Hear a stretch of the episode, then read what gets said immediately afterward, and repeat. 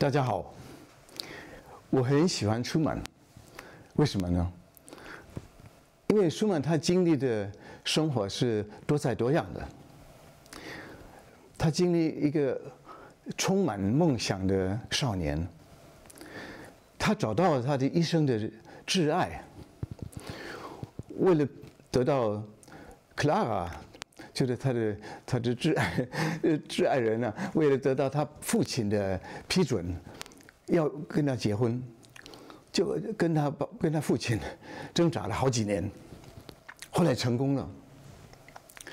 他也能掌握他一生的这个理想。本来他爸爸叫他去读法律，法律他他读不通。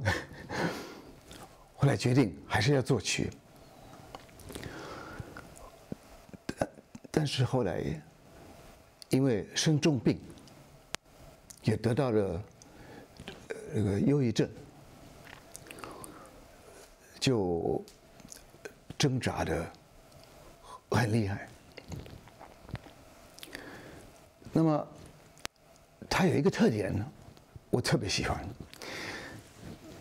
他会很欣赏别的作曲家，他会毫无保留的支持别人，能认同同事的天才。我们知道他很支持 Brahms，他也跟其他作曲家有做的很好的朋友，他也认识肖邦。但是，他最主要是跟 Mendelssohn 做一辈子的朋友。他们友谊，他们的友谊关系是从一八三四年开始。那时候舒曼二十五岁，二十四岁，Mendelssohn 二十五岁，大他一岁。舒曼那时候还摸不清楚他的前途应该是什么样子，他的路应该怎么走。门德松那时候已经已经是到高峰的地方，作曲、呃指挥乐团啊各方面他都已经成功了。后来他们两个常常见面，相处的很自在、很愉快的，交换意见，一直到门德松过世的那年。一八四七年，门德尔松过世，舒曼写了一首曲子，叫做《回忆》。回忆门德尔松，回忆他的风格，他会运用门德尔松的主题，好像有点模仿他的风格。像这个主题，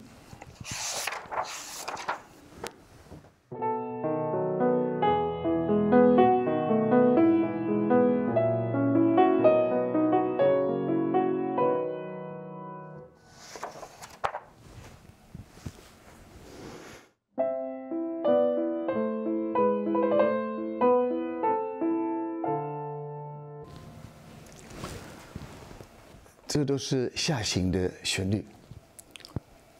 有点悲伤。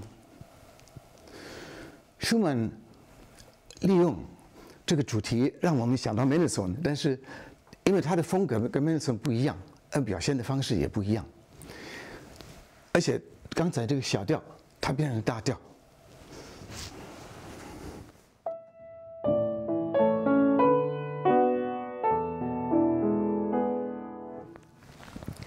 所以他即使想到门德尔松。即使是采用他的主题，但是他会保留他自己的风格。现在我把这个回忆，这个标题下面是写一八四七年十一月的四号，那就是门德尔松的忌日。我把这首回忆弹给你们听。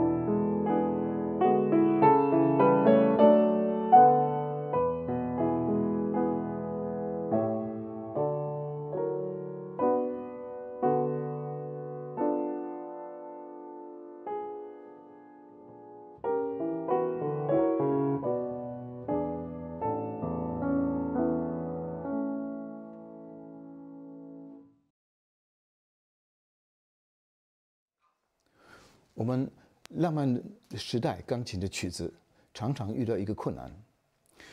这个作曲家舒曼他要求我们一个和声就一个和声，把一个音扩大，然后再减少。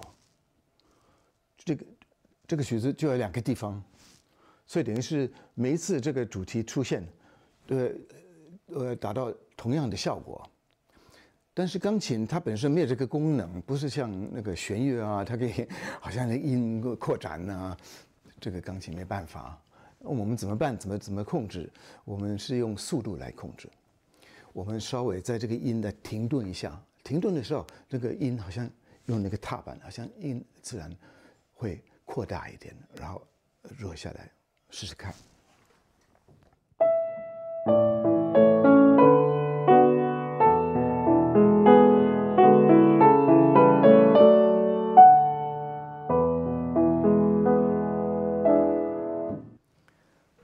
正他就是要强调这个音，让这个让这个和声和弦很很甜蜜的，好像给我们很深刻的一个印象。真的是好像跟人很很靠近、很甜蜜的在聊天，这种感觉。他好像整个曲子都是一个主题，你有没有感觉？这个主题出现八次。但是每次都有有点不一样，风格不一样，好像舒曼跟门德森在讨论这个主题应该怎么样表现。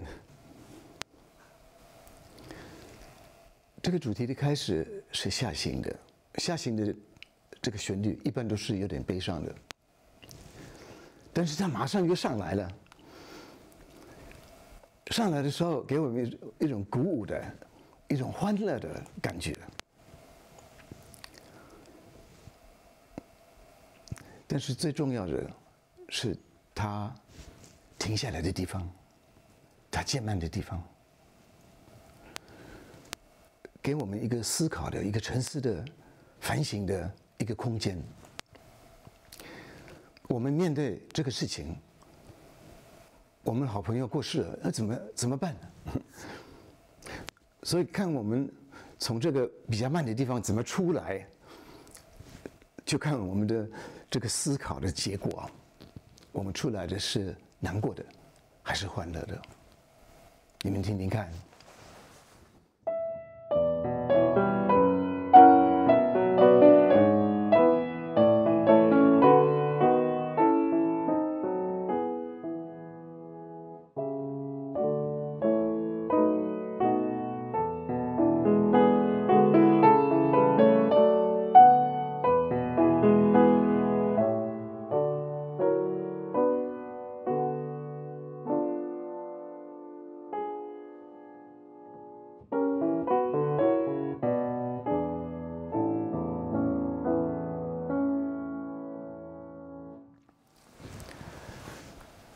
出来好像都不是很不是很悲伤的。第一次出来好像啊，好好的可以的，好认认命。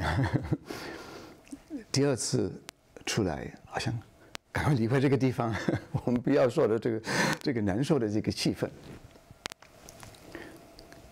那么他这个下行的部分，这个旋律下行的部分，他后来好像很强调，好像一种提醒。叫我们，你们不要那么难过，快乐点。这个曲子是从这个少年的曲曲集出来的，作品号码第六十八，第二十八首。这种曲子能够给年轻人弹吗？可以，因为舒曼。尤其这个少年曲集有很多曲子，有很浓厚的生活的这个内容。我们听舒曼说，一个曲子写出来有它的必要性，不是我们随便写的，有它的必要性，因为它体现的生活的部分。所以这种内容也可以加入在少年的曲集里面。我们面对这个失去这个情人的这个情况，都是很悲伤的。但是我们回想起他，一定是美好的。